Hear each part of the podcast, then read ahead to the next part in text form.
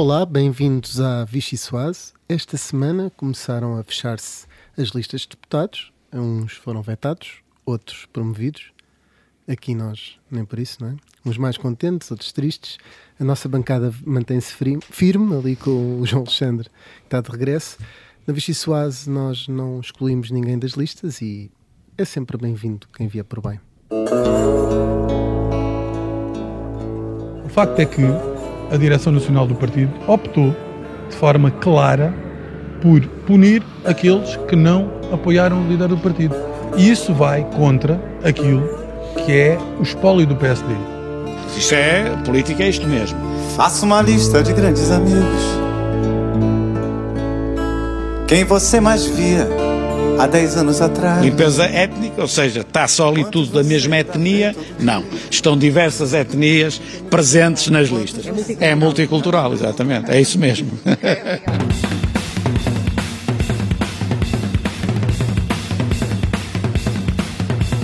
Há pessoas que me fazem muita confusão não estarem nas listas, como por exemplo Luís Marques Guedes, que é talvez o deputado mais respeitado do Parlamento Português. Ou outros colegas, como por exemplo o Cristóvão Norte, que representa a voz do Algarve e deu a cara por tantas causas. Isso é que me parece errado, ele e outros que tais. Foi uma decisão pacífica porque. Eh, A lista está feita com equilíbrio. Agora tem uma marca que é a marca da estratégia que ganhou, isso é verdade, não pode-se pôr a marca da estratégia que perdeu, isso é evidente. E agora é a minha vez, não é? Faço uma lista de grandes amigos. Estamos Aqui... na lista do, dos teus grandes amigos, não estamos? É certamente. Aqui fica então a nossa lista. O meu nome é Rui Pedro Antunes, editor de política do Observador, cabeça de lista. Pode ser assim. Comigo tenho o João Alexandre, cabeça de lista pelo Círculo de Leiria, não é? Exatamente. E pelo Círculo de Lisboa, jornalistas da secção de política, Rita Tavares e Mariana Lima Cunha. Vai começar a Vichy Soase. Vamos então a listas de sopa. E a primeira sopa é sopa fria. Sopa fria, João Alexandre, é o quê? É uma vingança que se serve fria uh, por parte de Rui Rio. Como a Vichy Soase. Como a Vichy Soase, exatamente. uh, havia de. Sabes qual é a semelhança o, entre Rui Rio e uma zebra? Não sei se Tem qualquer coisa a ver com listas, mas ainda não consigo perceber. Ambos têm listas negras. Foi uma, foi uma boa, foi uma boa para, para, iniciar a, a conversa. Mas, Mas, são brancos com listas negras ou pretos com listas brancas? Essa é a questão do início da. Não, multiculturalismo nas listas. Uh, Rui Rio, pelo menos, uh, diz que assim o é. Feitas as contas, uh, parece que afinal não, não é bem assim, não é? Que, que na verdade há ali uma lista de grandes amigos de, de Rui Rio. Não sei se são amigos que ele já via há 10 anos atrás, como dizia a, a música, mas a verdade é que Rui Rio fez aquilo que, que estavam todos mais ou menos à espera, que é depois de, de, ser levado para uma, uma eleição interna que quis, mas depois já não quis e que quis uh, adiar e que se julgou que iria perder e afinal venceu contra uh, todas as odds.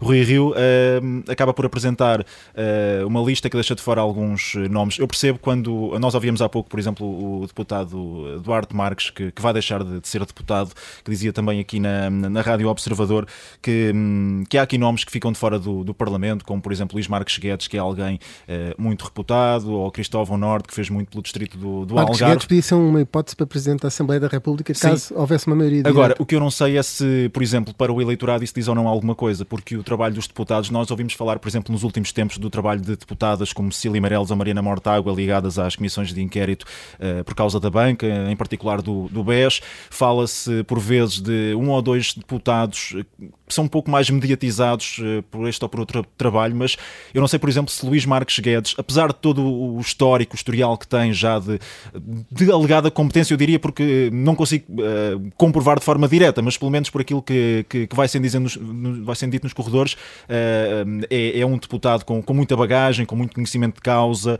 uh, que é versátil também.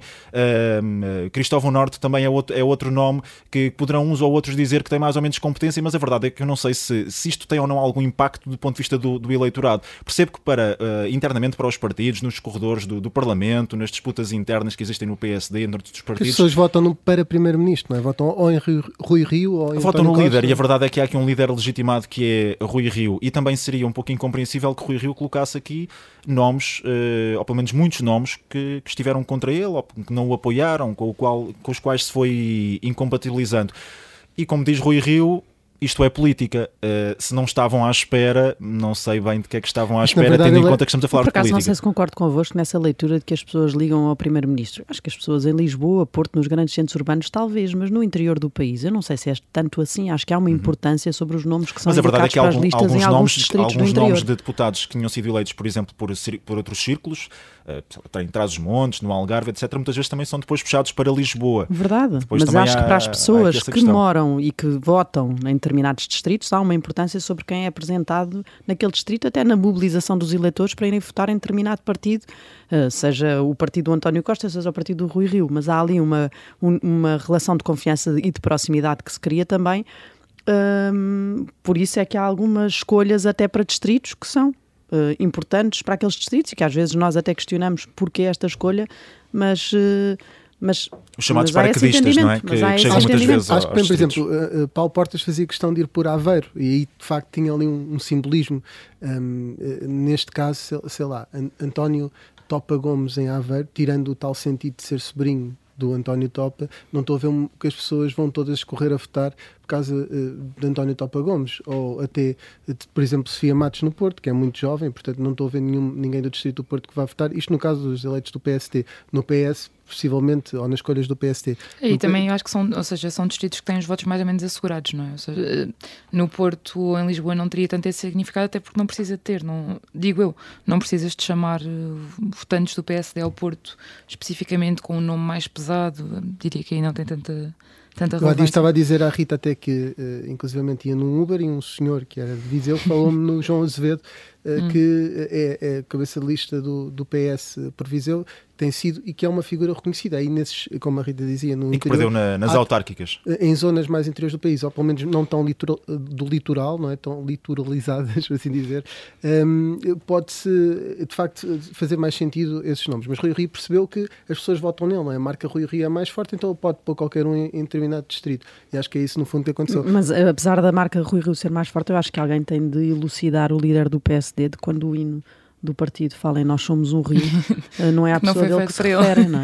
Porque há aqui um problema, que isto tudo que ele está a fazer agora suscita, é que no dia seguinte, nós não sabemos o que é que vai ser, o que é que vai ser o resultado, qual vai ser o resultado das eleições legislativas. Evidentemente, ninguém sabe, e nestas ainda menos, ainda é mais difícil fazer uma previsão. Um, mas há uma certeza, o PSD vai continuar depois das legislativas, seja com quem for. Mas também temos uma certeza com estas listas, é que se não for com Rui Rio, porque algo pode correr mal a Rui Rio, é possível, não é? Um, aquela bancada parlamentar que ele vai deixar é uma bancada que está uh, uh, com o seu carimbo, não está com o carimbo de mais ninguém, não, não é minimamente inclusiva e isso uh, não mais parece ou menos a mesma que coisa que lhe aconteceu para também, além é? de si É, mesmo. Eu estava a pensar nisso, parece que o Rio quer infligir ao próximo, se calhar o que lhe Aquilo aconteceu a ele. os E ele de facto foi teve ferido, mesmo de sim. conviver com muita, muita oposição interna, muita, aí era muito evidente no, no início de Rui Rio. Hum, mas eu, eu devo dizer que quando eu comecei a ver as primeiras notícias sobre a suposta razia, quando vi os cabeças de lista, não me chocou particularmente, porque aí eu acho que sim, política é isso, quer dizer, era o que faltava o líder não poder escolher. São para- os seus, não é? Os da Claro, maior para- confiança. Para, as cabeças de lista. Também daí dizer, não vem mal ao mundo, eh, acho que não, claro não que tem sim, que se fazer claro daí uma sim. tragédia. Acho que isso é o natural. Agora, quando tens um. eh, Se calhar Rui Rio, com a quantidade de eleições internas que já venceu, já começa a achar de facto que ele é o partido ehm, e, e- já começa a só achar que retificar, é, Mariana, está de sempre em pé. continuares, que eu, eu acho que ele não é uma zebra, ele é mesmo um rei leão, só que levanta-se ele próprio. O ciclo da vida é Rui um ciclo Rio, passa fim. a Rui. O único Simba que eu estou a ver ali é o André Coelho Lima, que pode ser um eventual sucessor desta linha Eh, realista. Simba, não é? É o Simba, é o Simba. Mas depois, de facto, quando se verifica o, o resto das listas e quando se tem em conta, obviamente, o- as votações com que o Rui Rio tem, tem ganho, é verdade que ele ganha sempre o partido, mas também é verdade que no dia a seguir tem sempre metade do partido convencido ainda de que ele não seria o líder certo. E, para- e isto também fragiliza eleitoralmente. Repara, já, já apareceram uh, pessoas do PS que vão sapatear em cima desta divisão. Não é? Ah, sim, sim, sim, sim, Disto é evidente, ainda que depois não se veja propriamente na parte do PS essa é integração enorme de quem contra... ousou integra, uh, desafiar o costismo, também sim. vamos ser claros, mas uh, que vão sapatear e já estão em cima desta questão, vão. Sim. Mariana, ias dizer mais alguma coisa sobre o PSD? Uh, não, ia só dizer, uh, já agora gostava só de fazer uma nota, nós estávamos a conversar um bocadinho antes, aquelas expressões da limpeza étnica e das listas multirraciais não são, não são, não são nada felizes. Acho só que nestas coisas tem havido um bocadinho, eu noto isso desde que David Justino se referiu à candidatura de Paulo Rangel, dizendo que era uma grande deslealdade, quase uma traição acho que é preciso ver com um bocadinho mais de naturalidade. Quer dizer, estávamos em tempo de eleição de líder, em tempo de congresso. Uma pessoa começa a preparar terreno para, o, para ganhar o partido. E há pessoas que se juntam a ele, parece mais natural do que isso em política também não há. Acho que é preciso haver um bocadinho essa ponderação depois, quando se faz aqui os ajustes de contas. Às vezes é só uma escolha a política, é, que, é uma escolha de um caminho. Eh, se está a avançar por uma candidatura para tentar derrotar um líder e vemos que de repente eh, há pessoas que se começam a juntar a nós para nos apoiar para derrubar esse líder, também deve ser com alguma naturalidade que depois de, de um ato eleitoral interno uh, se percebe que há pessoas que estiveram sim. connosco e entretanto estão de novo com o líder. Portanto é, é a dinâmica natural é, dos sim, partidos. E há uma coisa aqui que é, se, Rui, se não tivesse havido estas diretas agora e fossem só como Rui Rio queria em janeiro, ou um, depois de, de, todo o processo eleitoral, em, em, janeiro ou em fevereiro, as listas seriam muito mais equilibradas. Rui Rio, ao ganhar estas diretas da maneira como ganhou, teve esta legitimidade toda Sim. para impor praticamente. E agora a questão é uh, o Congresso, que, que, não é um Congresso eletivo, mas que tem aqui a, a questão dos órgãos internos do, do, PSD, perceber que de que forma é que também esta, esta oposição se vai ou não manifestar para, para fazer listas para os órgãos isso, internos. Okay. A, a, a, listas de delegados há de ser meio-meio, ou seja, mais ou menos um Congresso dividido. Mas até aí, Rui Rio, ele alegou razões sanitárias, razões uh, uh, de financeiras até, e nós sabemos que o secretário-geral junto Carneiro não facilita nisso, está tudo ali ao, ao milímetro, ao cêntimo, mas de qualquer das formas, é certo que em Santa Maria da Feira eh, possivelmente haverá mais delegados, ou pelo menos os delegados do Sul, de Lisboa, etc., não terão a mesma disponibilidade do que se fosse aqui. E, portanto, ainda por cima tendo perdido. E, portanto, isso também estrategicamente é uma jogada que favorece Rui Rio nessa, nessa disputa que pode haver em Congresso de órgãos de, de composição de listas para o Conselho Nacional, a jurisdição e outros órgãos que são importantes. A jurisdição que, que, que criou grandes problemas a, a Rui, a Rui Rio, Rio ou Rui Rio à jurisdição, ainda não sabemos. Nós, o nosso tempo uh, passa a correr.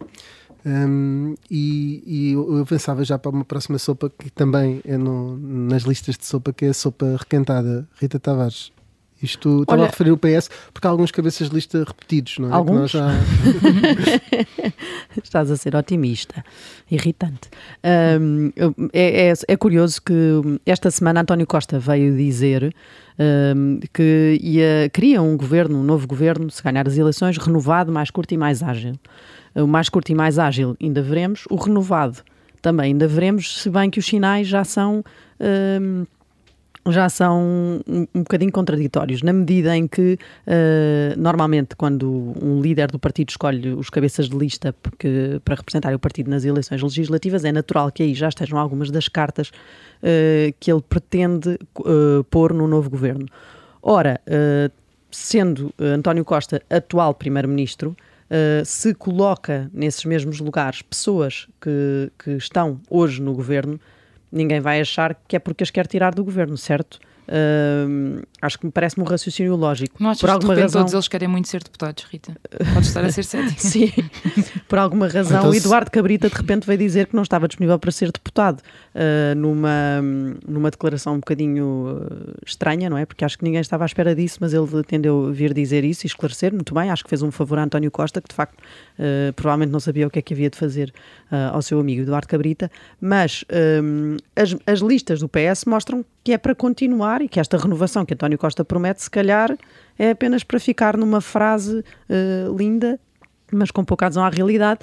Uh, Ana Menos Godinho Guarda, uh, Pedro Nuno Santos, evidentemente, em Aveiro, Marta Tomida em Coimbra, Tiago Brandão Rodrigues em Viana do Castelo, ele que é Ministro da Educação desde 2015, que já foi cabeça de lista nessa altura em 2015, volta a estar como cabeça de lista na, nas listas que o PS vai aprovar na, no início da próxima semana.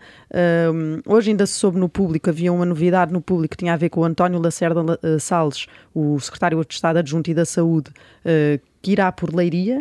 Portanto, é mais uma figura do é governo. Este, dele. Este, já, verdade, foi, já foi candidato também este, à Assembleia Municipal este, nas sim, últimas este, autárquicas. Este sim, até é uma novidade, mas lá está, mais um governante. Ricardo Pinheiro, que também já tínhamos adiantado em Porto Alegre, a substituir Luís Testa.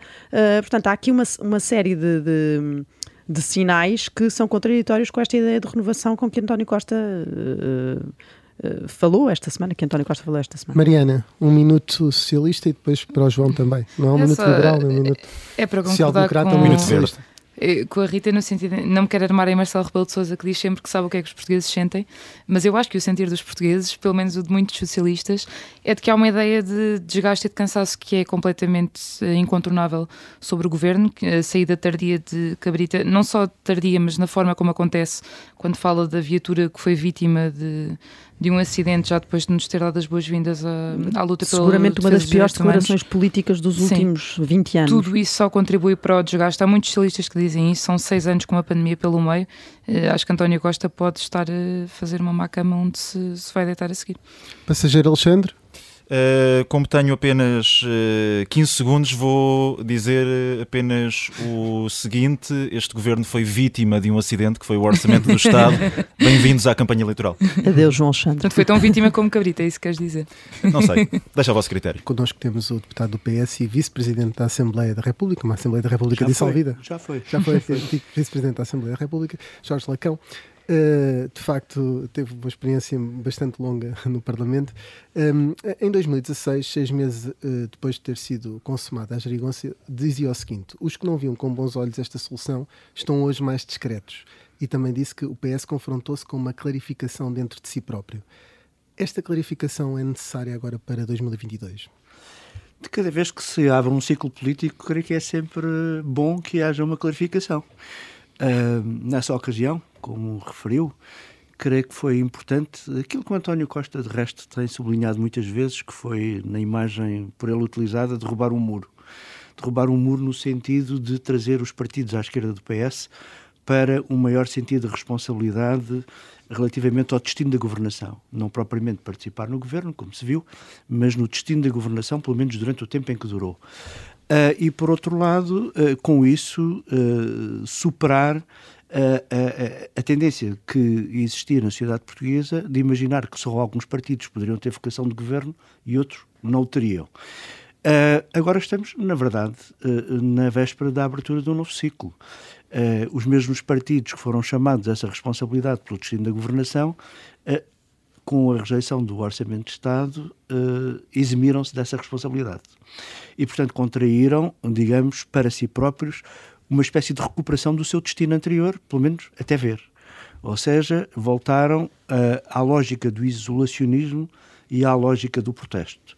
Uh, evidentemente, isso não deixa de introduzir um novo fator de ponderação na sociedade portuguesa e isso me é permitido dizê-lo, não perguntou, mas eu sublinho, um, uma maior responsabilidade aos partidos do centro, seja à esquerda com o PS, seja ao centro-direita com o Partido Social Democrata, no sentido de compreenderem que a responsabilidade pela estabilidade política no país passa muito pela sua capacidade de contribuir para isso. Então, isso também eh, é necessário então uma nova clarificação, ou pelo menos uma reconfiguração da estratégia do PS para que passe a integrar também o PSD, porque o Primeiro-Ministro há um ano e meio disse que no dia em que precisasse eh, do PSD para aprovar um documento estratégico, enfim, para governar, que o governo caía. Agora, esse governo caiu efetivamente, hum, mas o PS deve-se redefinir no sentido de uh, procurar esses compromissos com o PSD e deixar de olhar para, esse, para essa esquerda que se quis isolar? Eu creio que o PS deve ser, eh, digamos, hum, coerente consigo mesmo. Ter um projeto, ter uma proposta de visão global para a sociedade portuguesa e, com isso, propor aos eleitores eh, condições para a, governa para a governabilidade através do apoio que lhe for conferido. Agora, independentemente de qual seja o resultado eleitoral, uh, o que eu acho, e volto a sublinhá-lo, é que há muitas matérias na sociedade portuguesa onde é exigível uma capacidade, capacidade de diálogo entre os partidos mais representativos da sociedade. Uh, porque há Mas muitas estamos a falar de que... Uh, que é um problema de som. Uh, estamos a falar de que, de que, de, que, matérias específicas em que é preciso esse entendimento, porque até agora têm sido as questões uh, internacionais, não é? Política internacional, também de política de defesa, é só essas a que se está a referir? Olha, ou são na, outras? Na minha ótica poderão ser outras também. Uh, naturalmente que as matérias institucionais são, porventura, aquelas onde esse tipo de entendimento é mais exigível e mais compreensível que se faça mas eh, nem sempre essas matérias têm a relevância política que porventura deveriam ter. Eu creio que há domínios, domínios no funcionamento do sistema político, por exemplo, domínios, uh, sublinhou a área da defesa, eu acrescentava-lhe também a área da justiça, aonde uh, certo tipo de entendimentos é importante. E até de prática institucional. Por exemplo, creio que isso é muito necessário que ocorra eh, no próprio modo de funcionamento da Assembleia da República. Mas não é meio confuso para os eleitores pedir grandes consensos em grandes áreas e grandes temas, mas depois uh, uh, os dois partidos não se entenderem na gestão uh, corrente, não é? Que é o que é um orçamento do Estado, por exemplo. Isto não, não, não pode confundir o eleitorado. Afinal, onde é que o PS, o que é que o PS Já se deram muitos exemplos no passado dessa possibilidade. Já houve acordos políticos muito relevantes uh, que juntaram o PS e o PSD em momentos em que o PS estava na oposição e o PSD no governo. Recordo-me, por exemplo, um importantíssimo acordo de revisão constitucional feito na altura entre Mário Soares, que estava na oposição, e Pinto Balsemão, que era primeiro-ministro. Recordo-me do meu próprio, da minha própria experiência também no momento de revisão constitucional em 1997, em que era ao contrário, estava o PS no governo e o PSD na oposição, e apesar de muitas vicissitudes que esse processo na ocasião teve, uh, não deixou de se fazer também um importantíssimo acordo de resto ainda com muitas consequências práticas para retirar das potencialidades é, que ele revelou. Para ficar claro, isto é para lhe sublinhar, um governação... isto para lhe sublinhar que é possível um partido estar no, no governo, outro estar na oposição e encontrarem plataformas de entendimento. Isto significa que o PS uh, eh, deve uh, procurar, se necessário, para aprovar os orçamentos de Estado dos próximos tempos, uh, o PSD também. Não deve excluir a partida. Eu diria que ninguém deve ser escolhido à partida eu acho que o país atravessa. Mas há um preferencial, há um bloco preferencial, ou seja, é, é, é mais natural neste momento, depois do que se passou neste Orçamento do Estado, o PS eh, namorar, entre aspas, o PSD ou os parceiros de esquerda dos últimos anos?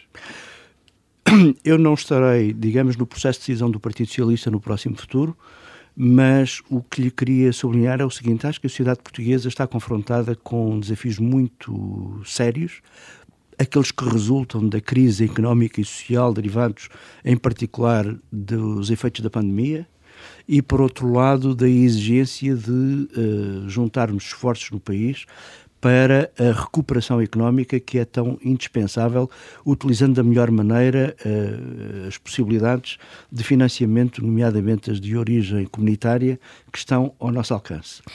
E para isso, tudo o que for possibilidade de entendimento na sociedade portuguesa é bem-vindo. Eu creio que os portugueses estão muito cansados de polémicas políticas estéreis e que certamente aplaudirão todos aqueles que revelarem capacidade de compromisso. Jorge Lacão, o que nos está, no fundo, a dizer, algo, de forma algo subentendida, é que há sim essa, essa disponibilidade por parte do Partido Socialista, de forma clara, pelo menos no seu entendimento, para esse diálogo mais aprofundado com o PSD que, que não aconteceu ao longo da última legislatura ou das últimas duas legislaturas? Eu sublinhei que não estarei na definição da estratégia não, próxima do Partido Socialista. entendimento pessoal. Mas, assim. pessoalmente, creio que uh, o que o PS deve é não fechar nenhuma porta. E o PS deve é ter uma clareza quanto ao seu entendimento sobre as questões nacionais fundamentais e, em função delas, uh, saber encontrar, sendo necessário, os interlocutores para que, uh, digamos, a base política de apoio seja o mais uh, forte possível. E volto a sublinhá-lo, creio que é isso que o país espera e exige até dos responsáveis políticos. Mas nós estamos aqui a falar, e estava, estava a dizer precisamente que é a sua opinião que está aqui a partilhar connosco, e haverá opiniões diferentes dentro do PS, neste momento em que se fala tanto da hipótese de se entenderem à esquerda como à direita e ainda não há propriamente uma, uma assunção do que vai acontecer de facto ou para onde é que o PS quer virar. Há uma divisão dentro do PS a propósito desse, desse, dessa escolha? Não sei. Eh, sinceramente, não creio. Creio que neste momento, dentro do Partido Socialista, há de haver como aliás nos outros partidos, uma aposta fundamental no sentido de procurar junto do eleitorado maior, o maior apoio possível para os seus projetos e para as suas propostas. O que eu sublinho é que uh, esse é o primeiro momento e vem o segundo momento. O segundo momento é depois dos eleitores pronunciarem o que fazer. Uh, e das duas, uma, ou há uma maioria uh, tão expressiva que eventualmente até possa ter a conotação de maioria absoluta, não sei, não sei prever o futuro, da parte do partido de ganhar, potencialmente do Partido Socialista, ou não haverá, e terá sempre que se gerar condições de governabilidade. E o que eu quero sublinhar é que estou convencido que o Partido Socialista saberá, nessa ocasião, não fechar portas unilateralmente a quem quer que seja que esteja disponível Mas para não, não é útil para os eleitores saberem uh, de antemão com o que é que contam. Uh, não é indiferente um PS que está mais preparado para se entender com o PSD ou com a esquerda. Isso Sabe que o Partido Socialista, na sua história, é um partido que muitas vezes tem demonstrado a capacidade de dialogar e creio que é isso que os portugueses esperarão e exigirão do Partido Socialista. Que saiba dialogar e que, em função das necessidades do país, saiba encontrar o interlocutor adequado para potenciar a concretização dessas necessidades. O PST de Rui Rio é fiável para isso que pretende uh, para os próximos anos e que, e que há pouco dizia que eram esses entendimentos, até com vista a potenciar os fundos comunitários, enfim. Eu gostaria de dizer que sim e espero, como português, que isso possa acontecer. Eh, eh, não posso também deixar de sublinhar que acho que a direção de Rui Rio, naquilo que dela pudemos observar, foi uma direção muito em zigue-zague. Uh, ou seja, com posições muito contraditórias entre si no tempo uh, umas vezes dando sinais de aproximação, outras vezes fazendo uh, maiorias de bloqueio na Assembleia da República com os partidos à esquerda do Partido Socialista, numa lógica política que dificilmente se poderia entender, noutras vezes exigindo prioridades para reformas e depois, quando se lhe pedia, digamos, a indicação do conteúdo efetivo dessas reformas, ser uma espécie de nada que tinha para oferecer aos portugueses relativamente às prioridades que ele próprio definia. Quando Rui Rio surgiu como líder do PSD a mostrar disponibilidade para entendimentos com o Partido Socialista, esperava que essas intenções iniciais, quer de um lado, quer de outro, resultassem em algo mais substancial do que acabou por resultar, no fim de contas? Não era expectável que nesse momento acontecesse, porque eh, se situarmos as coisas no tempo, e elas têm a sua própria circunstância histórica, estávamos então na fase em que perdão, a chamada geringonça estava a dar os seus passos. E, portanto, essa era uma experiência que estava em início e era natural que se aprofundasse a consistência dessa mesma experiência, que não se desenvolveu mais no tempo, porque, volto a sublinhar o que há pouco disse, verificámos que os partidos à esquerda do PS de certa maneira, cansaram-se de ter uma posição construtiva e positiva e regressaram, pelo menos até agora, ao seu, à sua velha Mas, condição de partidos de protesto. Pedro Nuno Santos disse que a geringonça não foi um parênteses e, e há, parece que a aula, eh, por assim dizer, partidária da geringonça e da experiência e do PS virado à esquerda parece ser maioritária no PS. Como é que uh, se consegue negociar com o PSD, por exemplo, os próximos dois orçamentos, três ou quatro, no caso do PS ter, uma, ter um governo minoritário, e ao mesmo tempo apaziguar um partido que está maioritariamente, ou parece maioritariamente virado à esquerda? Conhece melhor o partido do que nós, Sim. portanto... Como lhe digo, não sei uh, qual é, digamos, a tendência mais expressiva que no Partido Socialista se possa estabelecer no momento em que não conhecemos os resultados eleitorais e que não conhecemos o sentido final do veredicto dos portugueses e creio que é isso que conta mais qualquer juiz a priorístico. Relativamente a meter entre parênteses este ou aqueles, o que eu acho, e volto sempre a sublinhar isto, o que eu acho é que o Partido Socialista não deve meter ninguém entre parênteses. E, e, nesse aspecto, uh, acha que o, aquilo que o PS quererá, ou os militantes do PS, depende um bocadinho desse resultado eleitoral. Portanto, só, só a maioria absoluta, naturalmente, que a questão não se coloca. Não? É? Como... Ou então, mesmo que não seja absoluta, que ela seja de tal maneira expressiva que todos os partidos reconheçam que têm que dar o seu contributo positivo no sentido de não obstruir a, governa a governação de um partido que tenha tido um espectro de apoio larguissimamente maioritário na sociedade portuguesa. Tivemos exemplos disso, lembro uh, por exemplo, do primeiro mandato do governo de António Guterres, que foi, digamos, muito significativo de uma maneira de governação sem maioria absoluta, mas muito próximo dela. Aqui há umas semanas, aqui na Vichy Soares também, um, outro deputado do PS, Chance Simões, dizia que estas eleições seriam um referendo uh, à liderança de António Costa. Concorda com ele? Acha que isto vai pôr em causa ou não o, o ciclo de António Costa? Diga-me quais são as eleições que não são uma maneira de referendar os líderes político-partidários. No fundo. Neste uh... caso, porque pode haver depois mudança de líder no PS, lá está também tendo em conta para que tendência política é que o PS virá a seguir, não é? Há muito quem fala em Pedro Nuno Santos para seguir para, não, para uma via mais não, à esquerda. Não especularei sobre isso, eh, porque creio que não está na ordem do dia a saída de António Costa da liderança do Partido Socialista. Não está previsível que o Partido Socialista venha a obter um resultado, digamos, de derrota nas próximas eleições, bem pelo contrário, e portanto creio que especular sobre isso é um bocadinho, digamos, eh, apenas um exercício para, eh, enfim, algum deleite intelectual, mas que não nos eh, aproximará muito da realidade que importa ter em conta. Um, a vitória de Rui Rio foi uma má notícia para o PS ou foi uma boa notícia? Permita-me que responda para mim. Permita-me que responda para mim. Eu, por mim, acho que não foi uma má notícia, porque apesar, digamos, das lideranças zigue-zagueantes que Rui Rio revelou até agora, há um ponto em que eu reconheço da parte dele uh, uma atitude positiva, que é uh, justamente uh, dar sinais de disponibilidade para o diálogo e de disponibilidade para o entendimento possível. Ao contrário da outra candidatura, que eh, manifestava nitidamente o propósito de estabelecer um muro em relação ao Partido Socialista, que é exatamente aquilo que eu acho que os partidos com maior responsabilidade na sociedade portuguesa não devem fazer um em relação ao outro.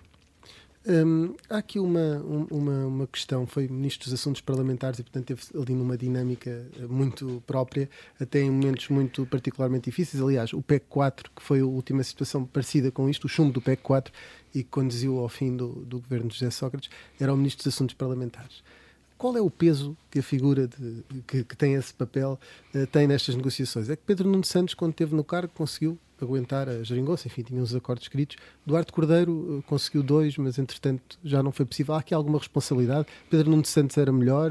Houve aqui algum falhanço de Duarte Cordeiro? Que análise é que faz de alguém Não, não creio que seja por aí que se devam medir os êxitos ou os, eh, digamos, fracassos relativos de cada circunstância histórica.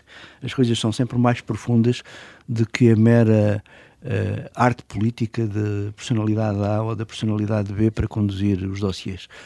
Uh, Faz uma análise naturalmente, naturalmente que as relações do responsável do governo com o Parlamento são sempre muito importantes para manter abertas as portas do diálogo mas depois há circunstâncias políticas, especialmente uh, sensíveis, em alguns casos tornam-se dramáticas, em que as portas do diálogo se fecham.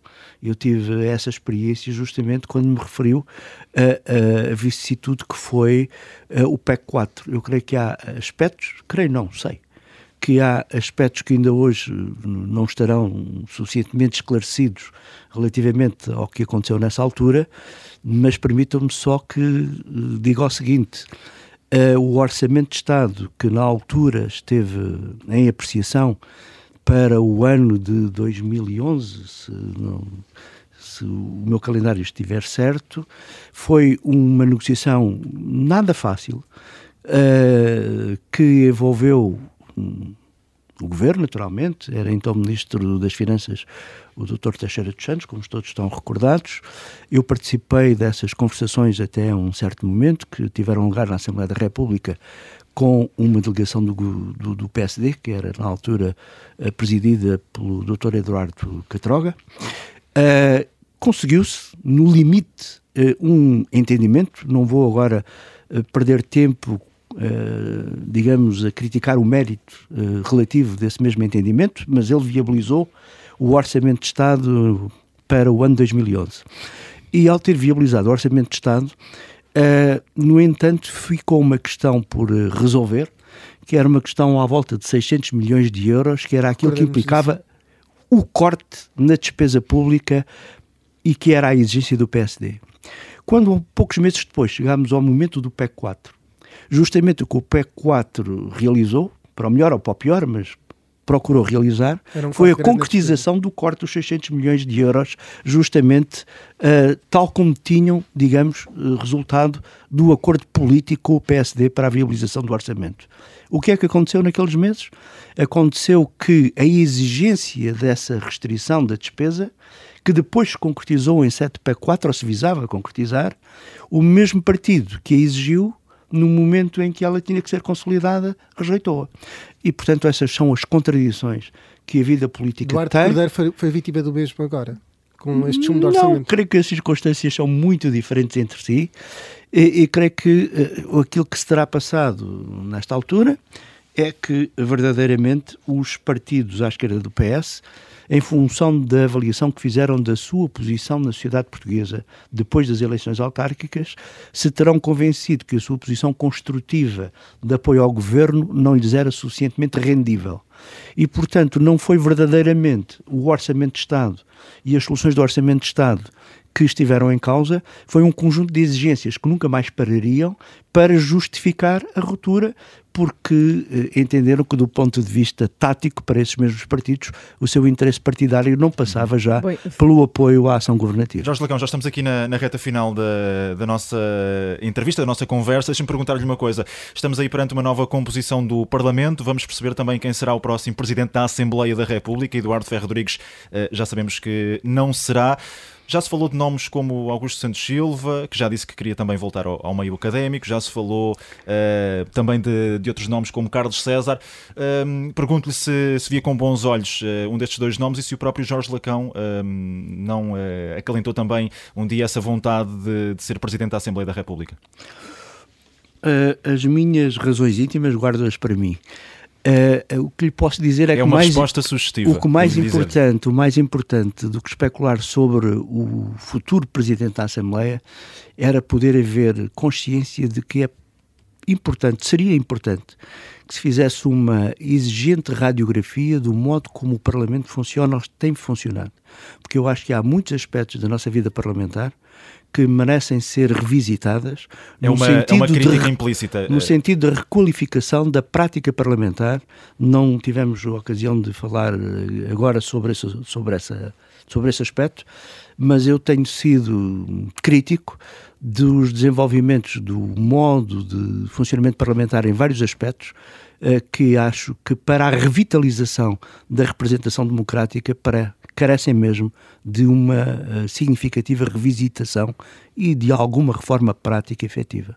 E nesse aspecto há aí autocrítica, ou seja, a bancada parlamentar do PS, não em termos de funcionamento da Assembleia, daquilo que pode ser uma, uma revisão até da forma do próprio funcionamento da Assembleia, mas de, daquilo que é o peso de, um, de, uma bancada que tem um partido do governo, um, a bancada foi subserviente ou, ou, foi autónoma ou teve uma independência? Não, eu refiro-me a aspectos institucionais mais, mais formais. Mais, sei, não, não, não mais formais não, mas mais transversais, no sentido em que um, nós temos vindo, com o aumento da representação partidária na Assembleia da República, a criar uma multiplicidade de representações, o que em si mesmo não tem que ser negativo, mas com uma disputa absolutamente desenfreada pela agenda parlamentar. E a agenda parlamentar, hoje em dia, eh, tem uma tal quantidade de matérias, muitas delas não gostaria de dizer isto, mas digo em todo o caso, muitas delas demasiado irrelevantes para ocuparem uh, o centro nevrálgico das uh, atenções do Parlamento uh, e era necessário recentrar o sentido das prioridades políticas em matérias que contem e não apenas aquelas que desenvolvem funções tribunícias. Muito bem, Jorge Lacão, com oito partidos é, é, mais difícil do que com quatro ou cinco, como era antes, esse tipo de agendamentos e cada um tem a sua agenda. Um, vamos avançar para um segmento que temos aqui que é o carne peixe, em que tem que escolher uma duas opções para não ficar com fome. Vamos lá ver como é que sai e solta a trilha. A quem ofereceria este Natal a Constituição da República Portuguesa? Rui Rio ou Passos Coelho? Rui Rio, certamente. E se fosse entre, entre, entre Passos Coelho e Marcelo, escolhia quem já agora? Marcelo é suposto conhecê-la bem, portanto ficava nas mãos do Rui Rio. Preferia ser ministro num governo liderado por Ana Catarina Mendes ou Pedro Nuno Santos? Já não estou em condições de alimentar expectativas dessas e já passei pela experiência e foi suficiente. Então, uh, se puder adaptar aqui a próxima pergunta, uh, vou-lhe perguntar a quem é que oferecia um presente por menos de 150 euros neste Natal, Ana Catarina Mendes ou Pedro Nuno Santos? A Ana Catarina Mendes, que foi a líder parlamentar enquanto eu fui deputado nesta última legislatura. E Jorge Lacão preferia um Parlamento com menos deputados ou um Parlamento com o mesmo número de deputados, mas sem o Chega? Um Parlamento que pudesse ser constituído a partir de um sistema eleitoral melhor do que aquele que temos hoje. Mais Muito uma bem. vez, está um pouco desiludido uh, relativamente ao Parlamento que deixa. Um, a música que, que, nos traz, a nossa sobremesa... Não estou desiludido com a democracia, mas uh, sou exigente relativamente à necessidade de requalificar a democracia. E o Parlamento... Estamos já a ouvir de fundo uh, a música que escolheu, a sobremesa que nos trouxe. Se quiser explicar a, a razão, Fado abandono é sugestivo, uma vez que abandona a Assembleia. Não sei se é essa a razão, mas vou deixá-lo explicar naturalmente. Não, a razão é outra. Por, por um lado, é um fado muito bonito e devo confessar que foi um dos fados uh, da Amália que me ajudou uh, a gostar de fado. Por outro lado, é um fado que tem uh, uma simbologia histórica muito forte. Como sabem, reporta-se a um momento em que a alusão que se faz neste fado é àqueles que estavam, digamos, presos em Peniche, daí que o fado tem essa designação popular do fado de Peniche, e serve para fazer um contraste. Um contraste entre um tempo de trevas, e um tempo de liberdade, mas ao mesmo tempo para nos chamar a atenção de que a liberdade é um bem muito sensível e muito frágil e que ouvir um fado como este nos faz voltar a sentir que defendermos a liberdade como um bem fundamental numa sociedade é uma prioridade que nunca devemos abandonar. Muito obrigado, Jorge Lacão, por ter aceitado o nosso convite de estar aqui connosco. Aí mesmo em Peniche e, e, e Liberdades ouvia-se pelo menos o vento e o mar e portanto também é uma música de esperança. Nós regressamos na próxima semana para mais um, uma Vichy